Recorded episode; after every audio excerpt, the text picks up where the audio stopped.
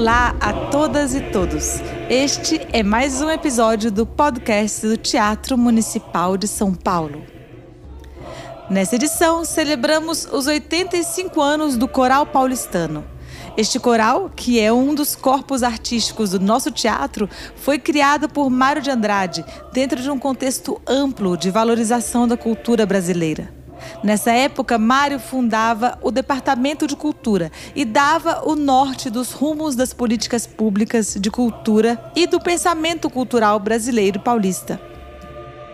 Sobre Mário e este momento que proporciona o nascimento do Coral Paulistano, entre outras iniciativas, falarei com a pesquisadora do IEB, Instituto de Estudos Brasileiros, professora da USP, nossa papisa dos estudos sobre Mário de Andrade, Flávia Toni.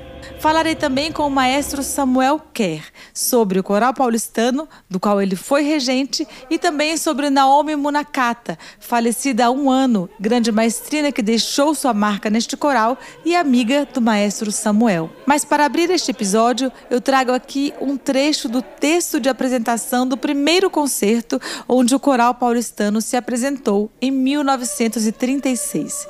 Esse texto anônimo tem todas as pegadas e os jeitinhos do nosso querido Mário de Andrade. Por isso, pesquisadores, inclusive a própria Flávia Toni, atribuem o texto a ele. Vejam que beleza! Na ópera e na canção a uma voz, há só uma melodia cantada que os instrumentos acompanham por meio de acordes combinados. Tanto nos corais como nos madrigais que vamos escutar, em vez de uma melodia, há várias melodias cantadas ao mesmo tempo e combinadas entre si. A música de ópera, como da canção solista, chama-se música harmônica ou melodia acompanhada, ao passo que a música dos corais e dos madrigais chama-se polifonia ou música polifônica. Os ouvintes devem se acostumar a distinguir as várias melodias ajuntadas e notar como elas se combinam perfeitamente. É muito mais difícil escutar música polifônica do que melodia acompanhada, mas o nosso povo tem o defeito grave de ser muito individualista. E por isso, em vez de se apaixonar e lutar pelos grandes ideais de todos juntos, cada qual cuida de si e vive se lastimando dos seus sacrifícios pessoais. Isso é egoísmo e falta de compreensão da humanidade. Quem já não se apaixonou por um jogo de futebol? É lindo ver como os 11 jogadores de cada partido, embora independentes, se combinam, se conjugam, se ajudam para a conquista da vitória. Os vencedores do jogo não são os que fazem mais bonito individualmente, mas os que souberam se combinar melhor. Pois a letra, o bonito que um jogador faz sozinho, é como a melodia solista, ao passo que a combinação perfeita dos 11 jogadores é como música polifônica que o coral paulistano e os madrigalistas vão cantar. O dia que os nossos ouvintes souberem escutar música polifônica, como sabem apreciar o jogo polifônico do futebol, todos dirão que o povo paulista é um grande povo culto e nós perceberemos muito melhor, com muitos e maiores prazeres, as belezas musicais criadas pelos grandes gênios do mundo. E depois deste brinde com o próprio Mário, vamos ouvir meu papo com a professora Flávia Toni. Quem era o Mário naquele momento? Assim, o que, que ele estava é, buscando tanto esteticamente quanto institucionalmente mesmo para propor a criação do coral paulistano? Bom, eu acho que como um homem do tempo dele, um homem que quer dizer que pertencia ao, ao, ao tempo dele no sentido de que ele era um ser político.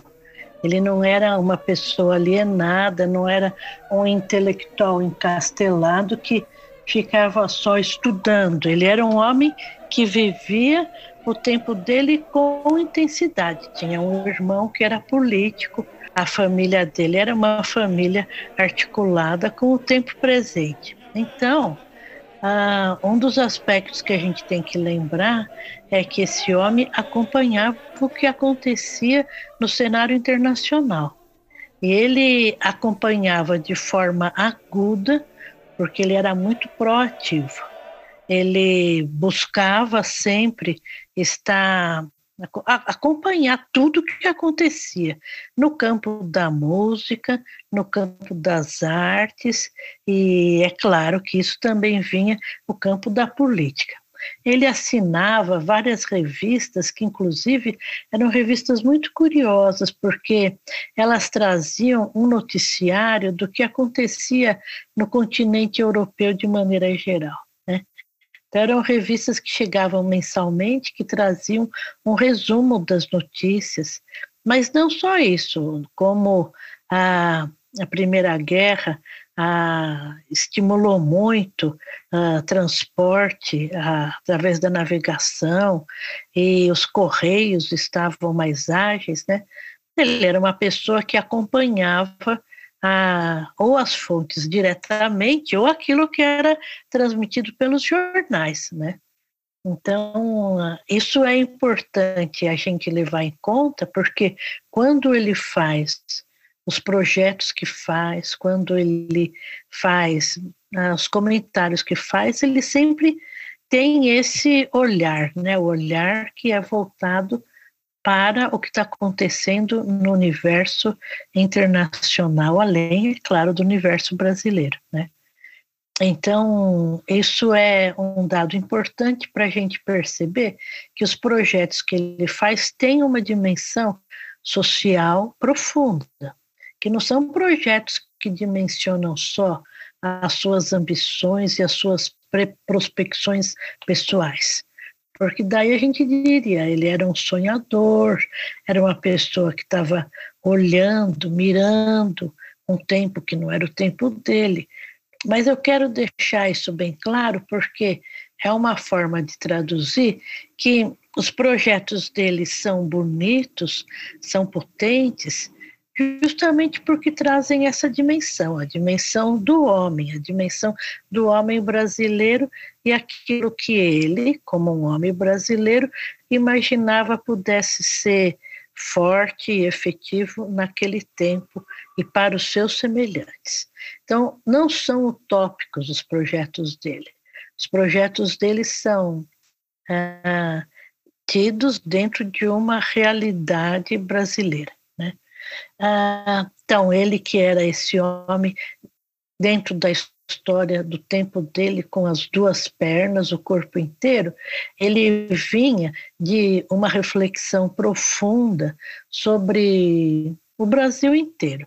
Essa conscientização grande vem por meio do estudo, ele tinha feito na, há poucos anos, em 27, e depois entre 28 e 29, duas viagens muito importantes e porque muito extensas. Não eram viagens assim no âmbito ah, de se conhecer apenas ah, ah, o Brasil turisticamente, mas eram viagens de quem estava estudando o país, né? Então, na primeira viagem, que é a viagem que ele faz de grande imersão pela Amazônia, ah, a gente sabe que ele fotografa muito e as fotografias dele traduzem bem aquilo que ele estava querendo conhecer do Brasil as pessoas, a maneira como as pessoas viviam, como é que elas se mantinham, o que, que elas comiam, ah, como é que elas falavam. Na segunda viagem, ele leva isso à enésima potência, porque daí ele quer estudar culturalmente, no sentido musical, o que, que essas pessoas estavam ali ah, fazendo, né? É claro que isso para ele é uma imersão tão grande, tão grande, que ele traz um zilhão de anotações que ele vai debulhar. Né? Este debulhar dessas anotações levam o Mário de Andrade a conhecer o Brasil em profundidade, porque ele vai para poder debulhar tudo que ele traz como notas, ele vai buscar uma literatura que lhe dê suporte para entender como o Brasil era daquele jeito. Então, ele vai ler ah, geógrafos, viajantes dos séculos passados, homens que estudavam a cultura brasileira sob vários aspectos. Ele começa a construir uma bibliografia que ele chama Bibliografia para a Pancada do Ganzá. Pancada do Ganzá era essa grande obra onde ele ia acolher elementos da cultura que ele tinha estudado, né? Onde ele ia acolher os ensaios dele sobre Bumba Meu Boi, sobre Nau Catarineta, sobre danças dos paulitos, enfim, ele ia acolher dentro desse Pancada do Ganzá ah, o que ele estava estudando sobre a cultura musical do Brasil. Para ele poder entender isso, porque ninguém entendia, ele começa então a ler esses autores, esses autores que vão alimentar essa enorme vontade dele de conhecimento até quando ele morre, né?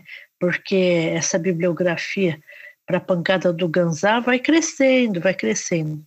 Então, entre o Mário de Andrade voltar dessas duas viagens e ele assumir a direção do Departamento de Cultura em 1935, ele tinha quilômetros, quilômetros de rodagem pelo norte, pelo nordeste do Brasil e livros e livros e livros e livros que alimentavam a reflexão dele sobre quem era esse povo, né? Então, esse homem que agora está à frente de uma situação nova, ele agora vai ser um gestor da cultura, é um homem que conhece o Brasil de maneira avantajada em relação aos seus pares. Isso por quê? Porque o movimento migratório interno do Brasil não fazia com que a gente tivesse um conhecimento dos brasileiros como a gente passa a conhecer a partir dos governos do Getúlio Vargas, né? Até aquele momento que coincide mais ou menos então com 34, 35, a circulação de culturas dentro do Brasil era muito menor, né? Ah, mesmo para o Rio de Janeiro, que era a capital federal, não havia esse movimento tão intenso como vai se configurar a partir de 37, 38 e principalmente com o empobrecimento do Brasil. Então, como é que você podia conhecer o que era a cultura do Brasil? Principalmente através de leituras, né? Ou então, no caso da música, quando a fonografia vai ganhar um corpo comercial muito forte. E daí as pessoas vão poder escutar o Brasil a partir de discos, né? Então, o Mário de Andrade, que está à frente do Departamento de Cultura em 1935, é um homem que é sintonizado com tudo isso, porque ele escuta discos, escuta rádio, lê jornal, é um estudioso do Brasil, então é um homem bem equipado e bem informado. Mas acho tão tocante também quando a gente percebe que ele manda para frente, reenvia sempre a ida dele para a Europa e cada vez que ele vai, parece que ele mais passa para lá e acaba que nunca acontece a ida dele a tão famosa Europa, ele mais entra no Brasil, né? É, pois é, ele cada vez mais entra no Brasil.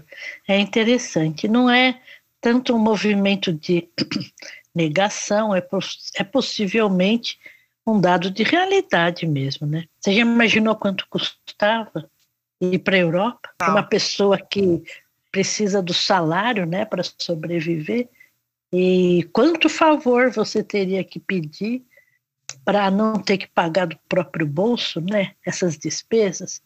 Isso também é uma dimensão que as pessoas nem sempre levam em conta que era uma viagem caríssima, né? E porque também envolvia muitos e muitos dias, uhum. tanto de viagem quanto de permanência, porque as pessoas não faziam esse bate-volta que o homem moderno faz, né? Ninguém ia assim pela CVC para a Europa, né? Mas o Mário, ele me parece uma figura muito organizada com essa coisa do, do esse ano vou publicar tal livro, guardo esse dinheiro para isso. É. Assim, Um, um empreendedor de si próprio também, né? É. Mas esses gastos que, mas esses empreendimentos dele, veja que eram todos de pequena monta, né? Eram empreendimentos que você fala assim, ele era organizado, mas veja o quanto ele pagava por isso, muito pouco, né? Se você calcular que hoje em dia, para você pagar um livro que tenha só texto, uma capa singela, você vai gastar, sei lá, R$ 4.500, R$ 5.000. Veja que não é uma coisa do outro mundo se você se organiza e trabalha, né? Você trabalha. Agora, faça o cálculo para você pegar um navio, ir para a Europa, você se hospedar, se alimentar. Eu não sei se essas, uh, essas não idas né, dele à Europa tem algum sentido de uh, recolhimento ou se tem ah, uma multiplicidade, acho que uma combinação de fatores, né? Sim, certamente. Bom, e aí a gente chega é, no Departamento de Cultura e a, e a, criação desse coral paulistano. Assim, eu queria que você falasse um pouco especificamente sobre a criação desse coral e se você conhece, se, se a gente tem o repertório do primeiro concerto. Então, o repertório do primeiro concerto parece que é aquele repertório do concerto de 1936, mas é um concerto onde ele aparece com outros conjuntos do Departamento de Cultura. Se não me engano, é o quarteto ou o trio que se apresentam também. Então não é uma noite de gala só com repertório, né? É uma estreia de um coral que está tomando corpo ainda, né? Que na primeira vez que vai cantar em público não canta tantas obras assim, né? Canta algumas obras que são aquelas que significam, né, simbolizam esse movimento de conquista do coral fazer um trabalho né, em grupo. Era tudo bem interligado, né? Você falando, por exemplo, do coral paulistano e colocar o som, existem gravações do da discoteca pública onde o coral canta. Né? Mas a ideia de você ter um coral era a ideia de você retroalimentar a, o trabalho que tinha, de um lado, a, a mira na apresentação ao vivo, né? apresentar concertos no, na sala do Teatro Municipal ou em outros espaços. Por outro lado, gravar discos. Gravar discos por quê? Porque esses discos era ideia também alimentassem a programação da rádio, da rádio que o Mário de Andrade queria colocar em pé, como tinha, por exemplo, o Uruguai, tinha já na Inglaterra, a BBC, né? Além do mais, esse coral alimentaria esse veio de composição que o Mário de Andrade queria estimular, dos compositores escrevendo música para coral e, para cantarem em português. Então veja que não era um movimento pequeno, não era assim, vamos fazer um coral, né? Era o coral que estava linkado, como a gente diria hoje, uma outra série de projetos. Então, era havia uma retroalimentação, o que justificava a existência do coral, alimentava a existência dele e fazia com que ele pertencesse a uma engrenagem mesmo, né? Dessa engrenagem, os ecos a gente sente óbvio que a gente sente até hoje, até o coral existe até hoje, né? Hum. Mas o que que fica desse dessa visão do Mário do Brasil e dessa visão dele da cultura, quais são os ecos mais importantes assim nos dias atuais? Será que a gente pode imaginar? É, eu acho que a gente acaba uh, fazendo um, um, não sei, é, é, sempre que a gente vai fazer um, um pensamento uh, para uh, resumir um determinado estado de coisas, a gente corre o risco de ser reducionista, né? No entanto, a gente começou falando sobre o fato dele ser um homem do tempo dele, né? E ele está acompanhando o que acontecia na Europa, né? Quando a gente olha ah, para a Primeira Guerra, e o Mário de Andrade vive com intensidade entre esses dois períodos, porque a guerra termina em 18, né? começa em 14 e termina e eclode, né? 38, 39. O Mário morre em 45, antes de terminar a Segunda Guerra.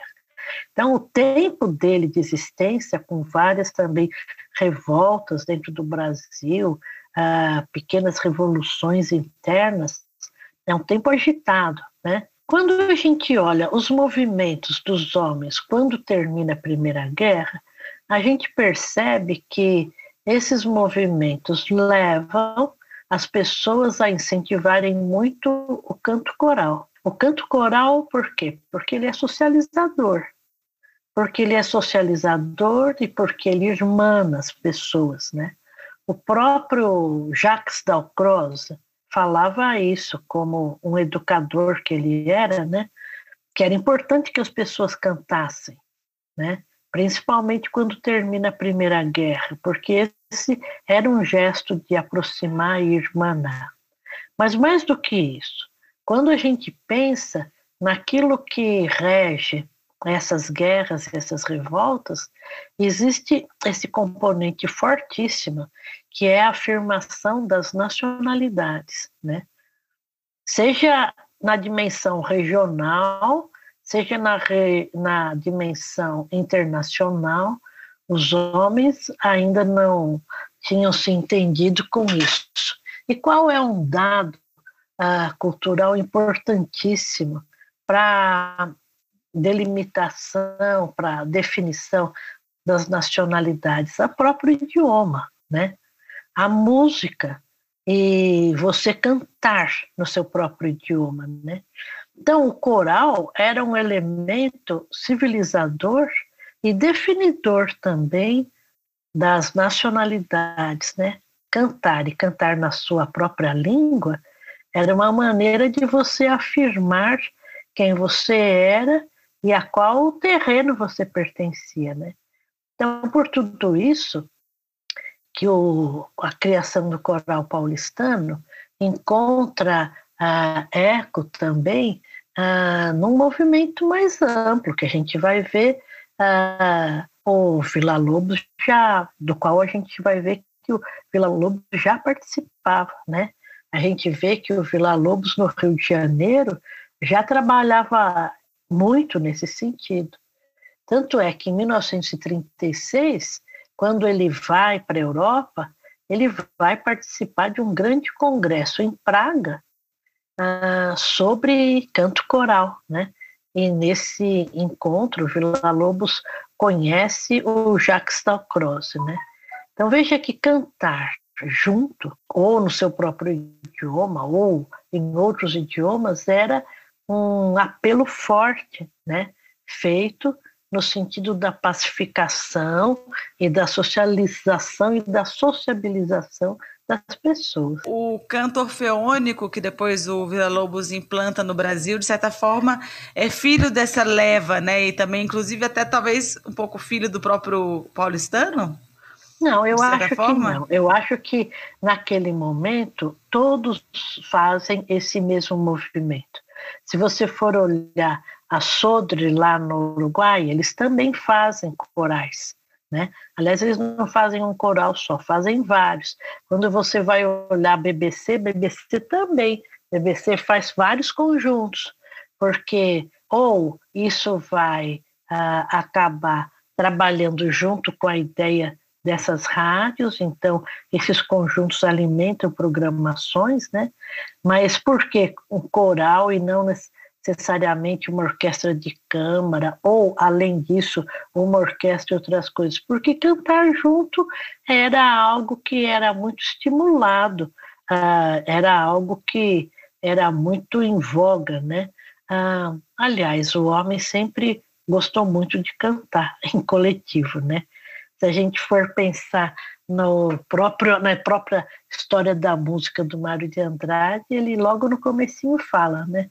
que o homem sempre cantou, acho que para rezar, né, para falar com qualquer Deus, né, ou na cultura cristã, ou em qualquer cultura, O homem sempre para conversar consigo e conversar com os espíritos, ele sempre canta, né? Isso é lindo. E é. se a gente pudesse imaginar o Mário nos dias atuais, Flávia, o que, que você imagina se você tivesse. Eu, eu gosto muito de imaginar, porque ele era um homem tão antenado com tantas coisas. Uhum. O que, que você acha que ele estaria propondo para o Brasil nos tempos atuais?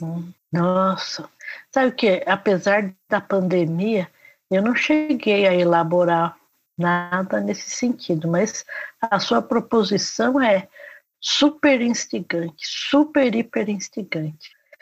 Não sei dizer assim de pronto, Ligiana, não sei dizer. Eu tenho certeza de que ele estaria extremamente entristecido. Acho que ele estaria mesmo deprimido.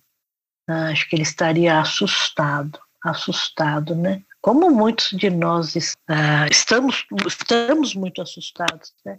Ah, mas eu acho que além de, de, assustado, ele estaria muito entristecido, muito preocupado. Ah, mas não sei para que ponto ele ah, indicaria, não sei se ele conseguiria pensar uma saída ou uma estratégia. Eu realmente não sei, mas eu vou ficar pensando nesse assunto. Gostei da sua pergunta.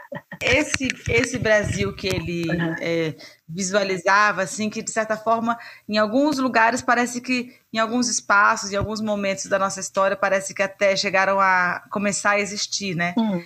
E aí, de repente, assim, tem uma cisão, né, tão grande. Eu fico me perguntando como é que ele estaria vivendo tudo isso mesmo é. também. Eu acho Mas realmente é, é uma incógnita. É eu acho que ele estaria bem assustado mesmo. A gente olha dentro dos nossos pensadores vivos, né, ah, que o movimento de reclusão, de encolhimento ou de depressão tem sido muito comum, né?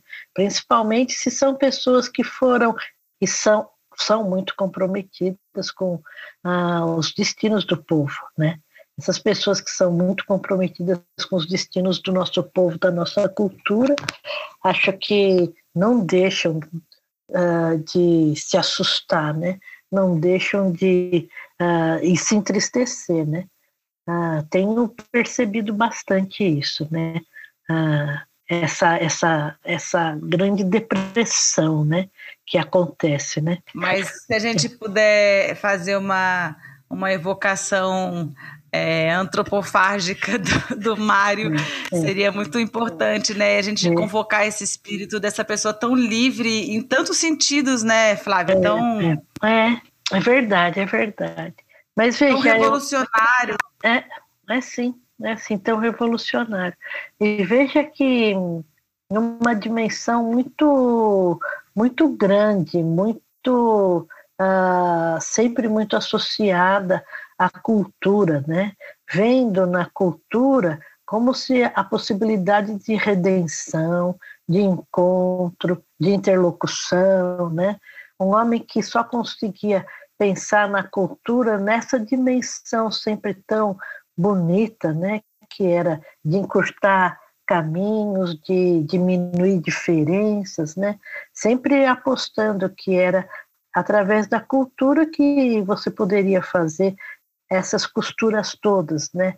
E que era sempre um gesto muito, aliás, muito coerente com a própria formação católica dele, né? Um homem que a gente falava agora sobre o canto coral, né? Um homem que cantava na igreja, né? Um homem que cantava na procissão, né? Um homem que, além de falar sobre a maneira como as pessoas se expressavam em diferentes crenças, né, através do canto, ele mesmo tinha essa prática, né, de cantar na igreja e orar, enfim. Mas acho que hoje em dia ele talvez continuasse a administrar o mesmo remédio, né, cultura, cultura, cultura e educação, né, que é o que ele pretende o tempo todo através da cultura educar o povo, né? Educar as pessoas, sensibilizá-las, né? Maestro da risada mais linda do Brasil, o Samuel Kerr não só foi regente do paulistano, como amigo e professor de Naomi Munakata. Falei com ele sobre sua experiência no paulistano e sobre sua amiga que nos deixou há um ano. Então, é, Lidiana, o, o Mário de Andrade estava preocupado com o cantar em brasileiro, porque ele ouvia os cantores com sotaque francês, com sotaque alemão. Naquela época, principalmente o sotaque francês. Os cantores cantavam em francês, era a língua ideal para o canto. E ele queria ouvir cantar em brasileiro, ele falava. Então, ele, em 1936, criou o Coral Paulistano. Tinha o Coral Paulistano e tinha o Coral Popular. O Coral Popular aceitava todo mundo. Era o maestro Brown Visa que regia. E ali fazia a descoberta de cantores que eram possivelmente levados para o Coral Paulistano, que era um coral de elite. Era um coral muito chique. Então, esse coral é, era para soar em português, né? e principalmente cantar as composições que o Mar de Andrade solicitava aos compositores brasileiros. O Mar de Andrade tinha coletado um material enorme nas suas viagens pelo Brasil, então ele queria ouvir essas coisas em coro. E, e, o, e o maestro, quem regia, quem começou a reger foi o Camargo Anieri.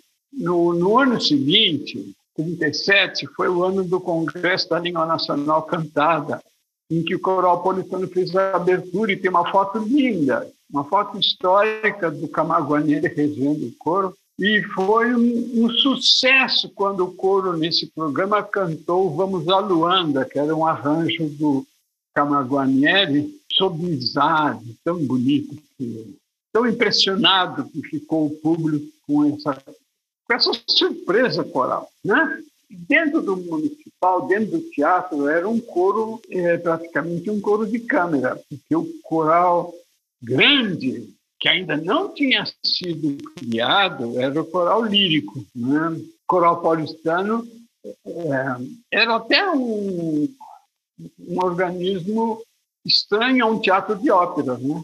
mas uma grande sacada do Mário de Andrade, ele correu risco de vida há alguns anos. Né? Acho que nem queria que o municipal fosse só de um teatro de ópera, como é a, a natureza dele, né? E daí tiraria de lá o coral paulistano. Daí teve um movimento grande para tirar o coral lado municipal. E o coral paulistano, por causa dessa de ressuscitarem o coral, ele passou a se chamar Coral Paulistano Mário de Andrade. Professor, mas conta para a gente é, a sua história com, com o paulistano, é, enquanto regente. A primeira vez que eu vejo o Coral Paulistano, eu fui substituindo o Miguel Aqueron, que estava doente, e voltou para a terra dele, na, em Barcelona, para se cuidar, e eu o substituí. E daí ele acabou falecendo, e eu fui conduzido oficialmente como regente do Coral Paulistano. E na minha vida de regente coral, foi um, um desafio, um privilégio, porque era um coro de vozes preparadas, e eu estava acostumado a reger coros bem amadores, né? o coro de igreja, o coro de escola, o coro de fábrica. Não porque essa atividade fosse menor, mas é porque eu achava que todo mundo tinha que cantar, todo mundo podia cantar. Só que no coral paulistano, no teatro municipal, eu tinha que dar conta de um coral profissional para resolver o, o, repertório que o teatro pedia, que era o coral sinfônico. Né? Quando eu fui regente do coral paulistano, eu me esforcei muito de cantar repertório brasileiro. Mas você sabe que cantor não gosta de cantar em português. Né?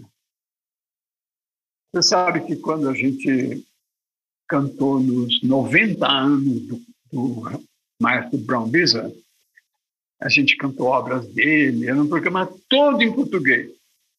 Então, quando eu fui cumprimentá-lo no final do concerto, ele falou assim: oh, você deve ter tido um trabalho, porque cantor brasileiro acha uma português uma porcaria de língua.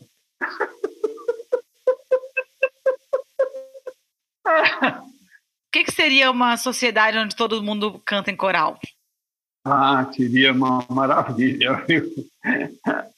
É que a gente passou por muitos períodos, né?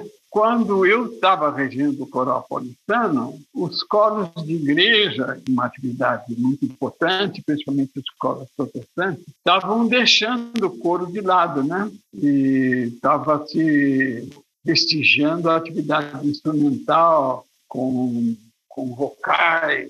Eu queria que você me falasse um pouquinho da Naomi um pouquinho da, da, da, chegada dela. O que você conhece da, desse primeiro momento dela? Eu sei que ela era filha de um. O pai dela era regente de couro, né? Era regente de couro. E, você sabe que interessante? Ele, quando ele veio do Japão, a viagem durou 60 dias no navio. Ele formou um coro no navio. Aliás, ele não foi o primeiro regente estrangeiro que influenciou o canto coral brasileiro, porque tinha antes o Arthur Lakshmi, que viu um navio vindo da Letônia e ele, durante a viagem, ensaiava o coro. Gente, imagina, imagina esse coro vindo do Japão cantando no navio, que loucura. Ô Samuel, mas vem cá, fazendo só uma, uma é, digressão aqui. O, o pai da Naomi, ele tinha estudado regência no Japão, então... O pai da Naomi, o pastor, porque ele era um pastor, ele era um pastor protestante. O pastor Munakata criou um coro cantando em japonês dentro do navio, e esse coro continuou quando ele chegou em São Paulo. Continuou muitos anos ainda. Que coisa mais linda, gente. e a, a, Naomi nasceu no Brasil, né? Ou não, nasceu lá, né? Não, não, ela nasceu em Hiroshima. Ela nasceu em Hiroshima. E ela chegou aqui no Brasil com dois anos de idade. E ela viveu todo esse momento coral que o pai propiciava. Porque quando ele chegou aqui no Brasil, ele tinha uma função específica, que era ser professor de escola para as crianças japonesas, para os filhos japoneses. E é gozado porque ele faz a escola e aos domingos ele dirige a igreja. Na igreja ele cantava em coro e na, na escola, quando as, as, as, as crianças cantavam, mas as mães que levavam as crianças, ele fez um coro feminino com ela, um coro que existe até hoje, o coral piccolo. Então, a Naomi viveu esse momento de, de música na escola e na igreja.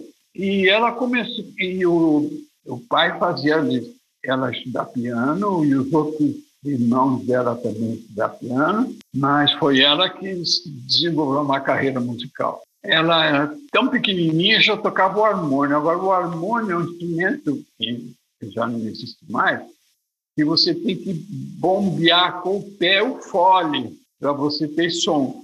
Ela era tão pequena que não alcançava o fole, então era a mãe que bombeava o harmônio e a Naomi que tocava o teclado. Maravilhoso, porque eu me lembrei do, do Henry Purcell, porque o Purcell também, ele antes de, de começar a estudar órgão, ele, ele era o menininho que ficava lá bombeando o fole também. Isso, isso, foleiro, isso mesmo. Foleiro, que gracinha, gente.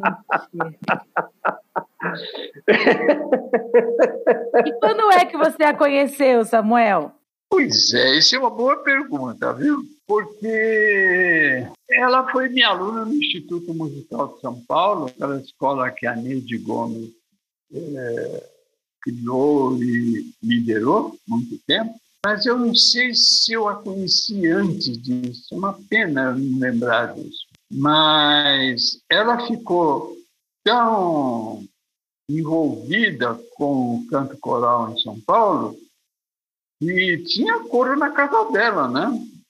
ela formou um coro chamava Farrambamba. E esse coro ensaiava na casa dela.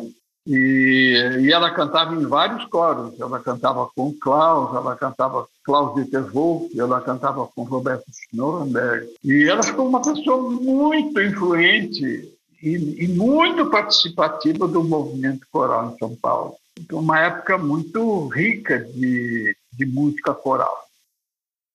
E Então, quando ela foi fazer o curso superior, ela foi fazer música. E, e quem oferecia um curso de música naquela época era o Instituto é, Fora os conservatórios, era o Instituto Musical de São Paulo, que deu um diploma de regente para não. Veja só, a igreja, a escola, depois o movimento da cidade, o movimento coral da cidade, ela recebe uma bolsa, vai para o Japão estudar. E depois ela vai para a Suécia para estudar com Eric Erickson. E aqui no Brasil, ela também teve uma influência muito grande do Eliasar de Carvalho. Nos festivais de Campo de Jordão, ela teve a influência dos regentes que eram convidados para vir para Campo do Jordão. Né? Então, ela teve muita gente a influenciando, muita gente trabalhando com ela. Você acha que você é uma das influências, com certeza. É, eu não, não posso dizer que eu seja, né? Mas eu gostaria de ser. Qual é uma, qual é uma lembrança é, especial que você tem dela, assim, ou humana ou musical é. mesmo? Veja só, o Coral Paulistano escolheu esse concerto de homenagem a ela, um ano depois do falecimento dela, eles escolheram o Requiem do Forré, do Gabriel Fauré. E porque foi a obra que marcou o início profissional da Naomi. Eu era regente da Orquestra Sinfônica Jovem Municipal e eu abri uma, um projeto, montei um projeto que chamava Jovens Regentes. Então, Lutero Rodrigues, muita gente é, que está hoje no, no campo profissional participou desse projeto de Jovens Regentes. E a Naomi regeu, nesse projeto, entre outras músicas, ela regeu o Requiem do Forré e foi uma coisa muito marcante. É, eu acho que para ela deve ter sido é, uma emoção muito grande e para nós foi uma surpresa de ver o desempenho dela diante de um compositor como o Gabriel Corrêa e que tinha coro, orquestra e solista. Né? Foi uma coisa muito bonita. A outra coisa era o, a hospitalidade da Naomi, a generosidade da Naomi. A casa dela era um ponto de encontro de regentes corais. Daí, quando ela chega na OSESP, é, é um momento profissional muito importante, porque a OSESP estava numa grande reformulação, então ela faz o coral do Estado, que já existia, né?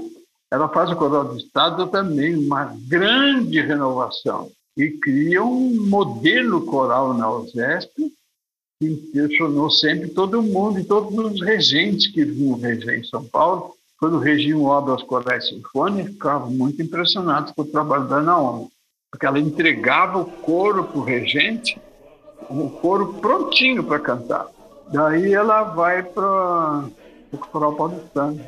E o coral paulistano era também um padrão coral Para você ser regente do coral paulistano, você precisava ser, ser um bom regente.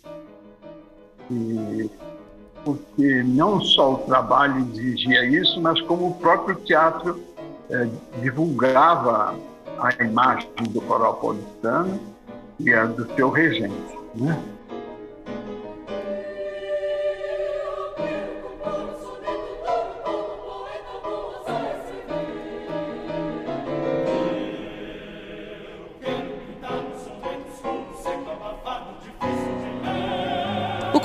De aniversário do Coral Paulistano foi dirigido cenicamente pelo João Malatian e aconteceu em fevereiro e segue no ar no nosso canal do YouTube. E este foi mais um podcast do Teatro Municipal de São Paulo. Agradeço aos convidados desse episódio, Flávia Tone, Samuel Kerr. Agradeço também ao Mário de Andrade e seu legado sempre. Este podcast é apresentado, dirigido e editado por mim, Ligiana Costa, com auxílio na finalização de Dan Maia. O podcast do Teatro Municipal de São Paulo é uma realização da Santa Marcelina Cultura, Fundação Teatro Municipal e da Secretaria Municipal de Cultura. São Paulo, capital da cultura.